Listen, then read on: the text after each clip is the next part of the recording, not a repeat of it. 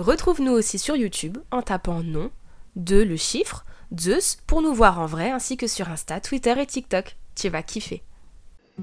Ah, vous êtes là Ah, moi, vous savez ce que je préfère dans la vie C'est quand mon humain part et qu'on peut faire ce qu'on veut dans la journée. Bah, voilà, ça me rappelle un film de Pixar, euh, je sais pas si vous connaissez... Euh... Non, de c'est parti, tu parlerais pas par hasard de... Toy Story? Euh, euh, Bah oui, Toy Story. Et bah, vous savez que c'était les précurseurs dans l'univers de la 3D et bah cool, vous êtes euh, perspicace. Hein. Bon, du coup, moi, je vais travailler après.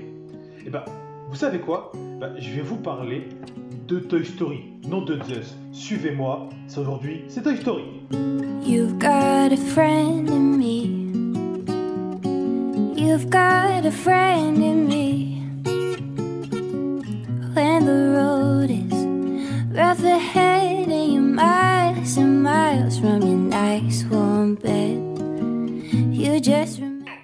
Pour parler de l'histoire de Toy Story, il faut d'abord commencer par l'histoire de Pixar, parce que les deux en sont intimement liés. D'abord, faisons connaissance avec John Lasseter. John Lasseter est diplômé de l'Institute of Art of Californie, avec notamment Tim Burton et Brad Bird. À la sortie, les trois compères sont engagés sur Roxy Rookie de Disney, mais tout ne se passera pas super bien, surtout avec l'arrivée de Tron. Tron qui justement est un four commercial et ne met pas à l'aise Disney dans l'arrivée des images de synthèse. Et licencie du coup pratiquement les moitiés des animateurs qui sont arrivés les dernières années. Mais Disney, on verra par la suite, va miser à max sur ces images de synthèse. Bon, moi je vais aller travailler. Vous me suivez au bureau? Et eh bien, comme je viens de vous le dire, John Lasseter vient de se faire virer de Disney et il cherche du travail.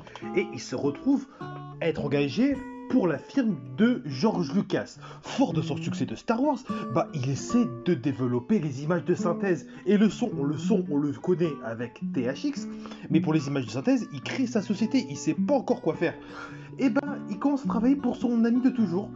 Steven Spielberg et John Lasseter est intégré à ces équipes-là. Il y a de tout, des animateurs, des gens qui travaillent sur l'image de synthèse, des architectes, de tout. Et ils font leur première image de synthèse pour le film produit par Steven Spielberg, Young Sherlock Holmes. Il s'associe à un jeune entrepreneur de la Silicon Valley, Steve Jobs. Steve Jobs les aide financièrement à créer le premier ordinateur d'image de synthèse, le Pixar Image. Mais il les aide aussi à créer plusieurs logiciels d'image de synthèse. Grâce à Steve Jobs, Pixar perdure. Et c'est là qu'il crée plusieurs courts-métrages pour promouvoir leur savoir-faire dont le fameux court métrage de la lampe. Suite à ce court métrage là, le succès ne se fait plus attendre. Et bah ils explosent tout sur le passage. Et bah ils font des pubs, ils font des films, ils font des effets spéciaux, ils font plusieurs autres courts métrages. Mais Pixar fait perdre de l'argent à Steve Jobs qui se retire de l'affaire en 1991. Justement, en 1991, Disney commence à être intéressé par Pixar et voit le succès que peut leur apporter d'avoir une nouvelle forme d'animation dans le cinéma moderne. Ils commencent à s'allier à eux et Michael Esner leur propose justement de créer un film. on va revenir un petit peu plus tard sur euh, cette histoire de court métrage, mais c'est très lié à l'histoire de Pixar. En 2004, le Michael Esner, PDG de la Walt Disney Company, brise l'amitié qu'il y a entre Pixar et eux. Heureusement, en 2005, Bob Iger devient PDG de la Walt Disney Company et remplace Michael Esner. Et d'ailleurs, Bob Iger renoue du coup avec Pixar. D'ailleurs, c'est à ce moment-là aussi que Disney rachète Pixar pour 7,5 milliards de dollars et propulse Disney numéro 1 dans les films d'animation dans le monde et laisse du coup à Pixar une libre liberté de création et de pensée. D'ailleurs, j'aime tellement Pixar que je vais vous faire un petit medley de leurs films.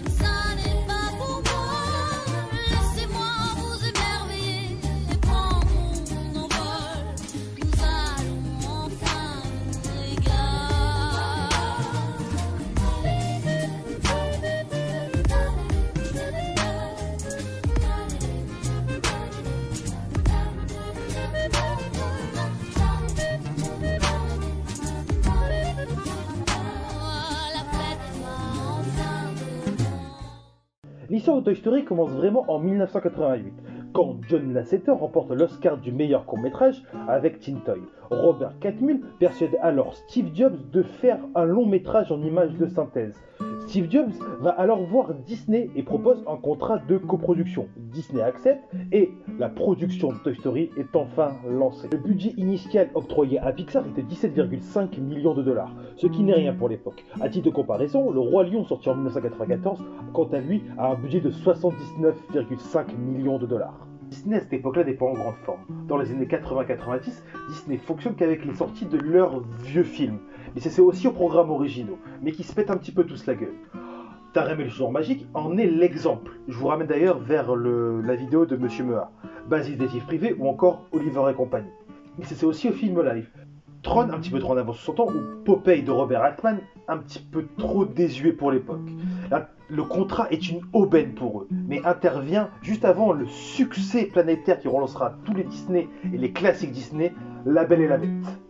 Mais beaucoup de créatifs de Pixar sont des anciens créatifs de Disney, dégoûtés par l'ambiance de l'équipe de création des Walt Disney Studios à l'époque et de son directeur artistique, Jeffrey Katzenberg. D'ailleurs, Jeffrey Katzenberg est toujours directeur artistique quand ils ont signé le contrat avec Pixar. Mais Pixar, pour le coup, a négocié son entière création artistique. Mais Pixar aussi voulait faire au départ un court métrage, un moyen métrage de 40 minutes. Jeffrey Katzenberg les convainc de faire un long métrage directement de 1h20. Pensons que ça allait marcher directement. Bon, moi j'ai du travail à faire. Je vais vous laisser avec un petit reportage et après euh, je vous retrouve un petit peu après. Nous sommes maintenant en direct de Los Angeles, une petite ville américaine à l'ouest des États-Unis, pour rencontrer un célèbre spécialiste des effets spéciaux. À l'époque de Toy Story, les programmes de modélisation 3D ont encore leurs limites. Le rendu des matières et des couleurs ne fonctionne pas pour tout ce qui est encore trop organique, notamment les êtres humains ou les animaux. D'où l'idée d'avoir pour les personnages des jouets composés de plastique ou de métal. Autre avantage, on peut les faire évoluer dans un univers fermé, des chambres d'enfants, et leur petite taille permet de tronquer l'image. Oh,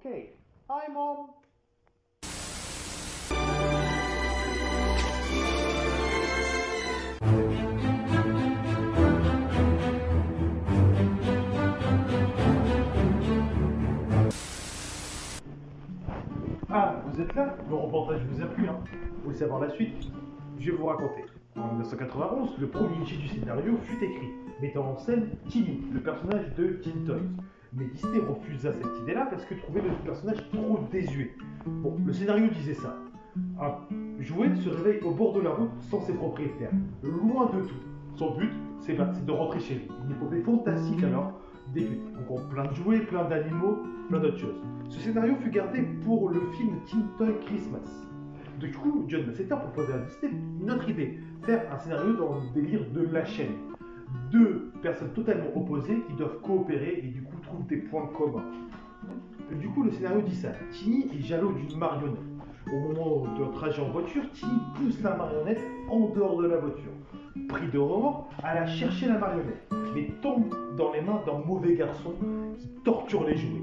La trame était là. Bah, le personnage principal, et ils avaient le méchant Sid de Toy Story. Bon, euh, je vais retourner travailler. Ça y est, Toy Story a son méchant. Pour les héros, c'est autre chose. Tiny est considéré comme trop vieux, trop désuet pour un public des années 90. Du coup, il change cette marionnette, ce musicien, en rangeur de l'espace. L'appelle d'abord Lunar Larry, vient ensuite Buzz Lightyear par rapport aux deux premiers hommes à être allés sur la Lune. En contraste, ils font un cowboy, une marionnette de cowboy, qu'ils appellent Woody. Woody par rapport au premier acteur afro-américain d'Hollywood, Woody Strode. En juin 92, l'équipe de Pixar a enfin trouvé sa trame. Elle livre une première partie qui s'avère très concluante auprès des cadres de Disney. Mais le souci, c'est que Woody, au départ, est une marionnette avec une mâchoire qui se détache. Et euh, depuis un épisode à quatrième dimension, c'est plus trop le cas. C'est plus trop d'actualité, ça fait surtout très peur. Donc ils changent cette marionnette en poupée de chiffon. Mais ils le font aussi un petit peu plus tyrannique en le faisant passer pour tyrannique. Parce qu'en vrai, Woody est plus un grand frère qui essaie de protéger les autres qu'un vrai tyran. Même si Toy Story est fortement influencé par les travaux de Robert McNee, mais et ont demandé à plusieurs scénaristes externes de venir ajouter leurs pattes, notamment Joel et Ethan Cohen et Josh Whedon. Josh Whedon qu'on connaît très bien pour Buffy contre les vampires et d'autres films comme par exemple tous les Marvel, tout le MCU. Il va peut-être revenir un petit peu plus tard lui. Ça y est, le scénario Toy Story est fait, manque plus que les acteurs. Jeffrey Katzenberg voulait des têtes d'affiche pour pouvoir mieux vendre le film par la suite. Le premier acteur casté est Tom Hanks. Tom Hanks qui n'avait pas encore reçu le premier Oscar pour son film Philadelphia. Parce qu'en animation, le doublage est fait avant l'animation. Donc du coup, l'assetteur prit Tom Hanks pour donner un côté empathique, moins sûr de lui, à Woody. D'ailleurs, l'assetteur dit par la suite de Tom Hanks. C'est sa capacité à être attachant, quelle que soit l'émotion jouée. Même lorsqu'il hurle sur quelqu'un, il conserve quelque chose d'aimable. Pour Buzz l'éclair, John Lasseter voulait Billy Crystal et Billy Crystal refusa le rôle. Donc Disney et John Lasseter se tourna vers Tim Allen. Tim Allen à l'époque était qu'un comique de stand-up, habitué des personnages sur deux. Parfait pour le trop-plein d'assurance de Buzz l'éclair. Un autre principe fondamental des films Disney, c'est que c'est un petit peu des comédies musicales où les personnages chantent leurs propres chansons. Lasseter trouve ça un petit peu désuet et considère que leur personnage de Toy Story ne devrait pas chanter de chansons. Disney veut absolument des chansons parce que ça fait vendre des disques. C'est notre très grosse source de revenus. Un compromis est trouvé, donc du coup les chansons chantées justement accompagneront que les moments d'émotion dans le film. D'ailleurs le premier morceau enregistré c'est celui de Randy Newman, You Got a Friend With Me, qui deviendra l'hymne de toute la saga. Vous savez que Toy Story est basé sur un principe robotique et cinématographique assez connu dans le milieu. Ce qu'on appelle la vallée dérangeante. Vous ne savez pas? La collègue va vous raconter. La vallée dérangeante, ou vallée de l'étrange de l'anglais Uncanny Valley, est une hypothèse scientifique du roboticien japonais Masahiro Mori, publiée pour la première fois en 1970, selon laquelle plus un robot androïde est similaire à un être humain, plus ses imperfections nous paraissent monstrueuses. Ainsi, beaucoup d'observateurs seront plus à l'aise en face d'un robot clairement artificiel que devant un robot doté d'une peau, de vêtements et d'un visage visant à le faire passer pour un humain.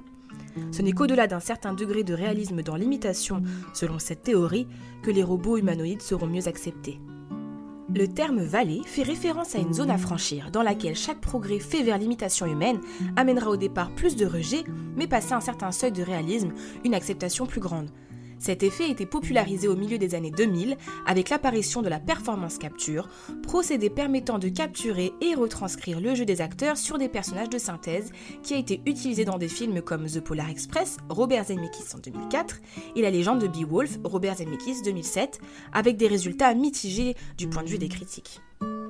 Ah, vous êtes déjà là? C'est passé vite, hein. Attendez, je suis sûr que la voix vous a pas tout raconté. Elle vous a raconté que certaines idées de Toy Story ont été réutilisées dans d'autres films Pixar et d'autres films hollywoodiens aussi. Non? Je te laisse finir le travail, hein, la voix Le méchant cowboy est recyclé en Stinky Pete dans Toy Story 2, et sa tyrannie, née de son amertume, caractérise Lotso dans Toy Story 3. L'effrayante marionnette revient dans Toy Story 4, ainsi que Tiny, les petits extraterrestres à trois yeux, fascinés par les pinces, apparus dans le premier Toy Story, sont nés lors d'un de ces brainstorming mêlant mots et dessins. Pendant des mois, l'équipe ne parvenait pas à imaginer quel jouet Buzz trouverait dans le bac d'une salle de jeu. Quelqu'un murmura d'un ton mystique les mots la pince. Aussitôt jaillit l'idée que les jouets du bac devaient considérer la pince comme une divinité leur offrant la liberté. L'idée de secte fit penser à l'uniformité d'une civilisation isolée. Chris Sanders griffonna un petit alien à trois yeux. Joss Whedon vient aider à l'écriture du scénario durant quelques mois, avant qu'il soit connu comme le créateur de la série Buffy contre les vampires, débutée en 1997. Whedon avait proposé de faire de Barbie un personnage qui sauverait Woody et Buzz à la fin du film, dans une tenue de commando à l'image de Sarah Connor dans Terminator 2, le jugement dernier, élément qu'il avait déjà imaginé en 1992 pour le film Buffy tueuse de vampires. L'idée fut abandonnée après le refus de Mattel, propriétaire de la licence Barbie. Le producteur Ralph Guggenheim a déclaré que Mattel n'avait pas accepté l'utilisation de Barbie dans le film car Mattel pense que les filles qui jouent avec des poupées Barbie projettent leur personnalité sur la poupée. Si vous donnez à la poupée une voix et que vous l'animez, vous lui donnez une personnalité qui ne correspond pas à l'idéal de chaque petite fille. Les poupées Barbie apparaîtront cependant dans les suites du film Toy Story 2 et Toy Story 3.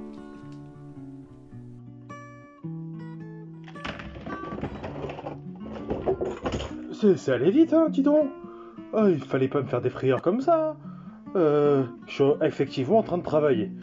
Bon, vous voulez la conclusion? Il faut que j'ai quand même du travail à finir, je vous laisse partir après. Euh, alors, Toy Story, pourquoi ce film-là est culte? Parce Ce film-là est culte parce que il a donné un nouvel souffle au film d'animation qui, avec les techniques d'animation habituelles et traditionnelles, perdait un peu de la, sa superbe. Toy Story a révolutionné le film d'animation. Grâce à Toy Story, c'est le, point, c'est le point de départ du film d'animation en image de synthèse. Malgré scénario super bien écrit, le côté créatif de Pixar, bah c'est grâce à ça que maintenant tous les films d'animation sont les trois quarts en image de synthèse. Ce film-là est une révolution, tout simplement. Bon, je fais une petite conclusion parce qu'on va reparler plus tard de Toy Story 2, Toy Story 3. J'espère que vous avez aimé cet épisode de Nom de Zeus. N'hésitez pas à le commenter, le partager et le liker. Et les gars, n'oubliez pas, vivez cinéma. Bon, euh, moi je repars travailler. hein.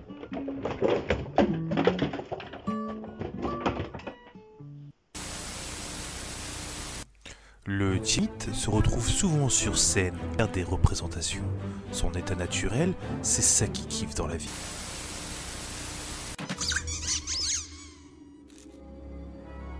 Un visiteur venu d'ailleurs. Salutations, je suis Buzz l'éclair. Et je viens en paix.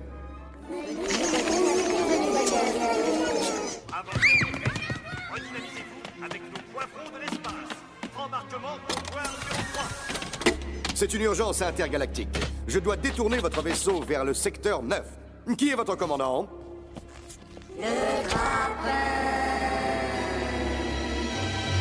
Le grappin est notre maître. Il choisit ceux qui s'en vont et ceux qui Oh, restent. c'est vraiment grotesque.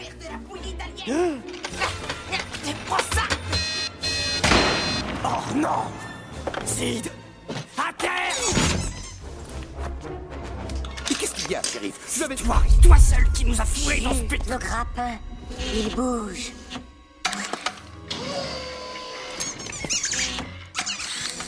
Le grappin m'a choisi. Adieu, mes amis, je vous quitte. Nom de it's time for Woody's Roundup.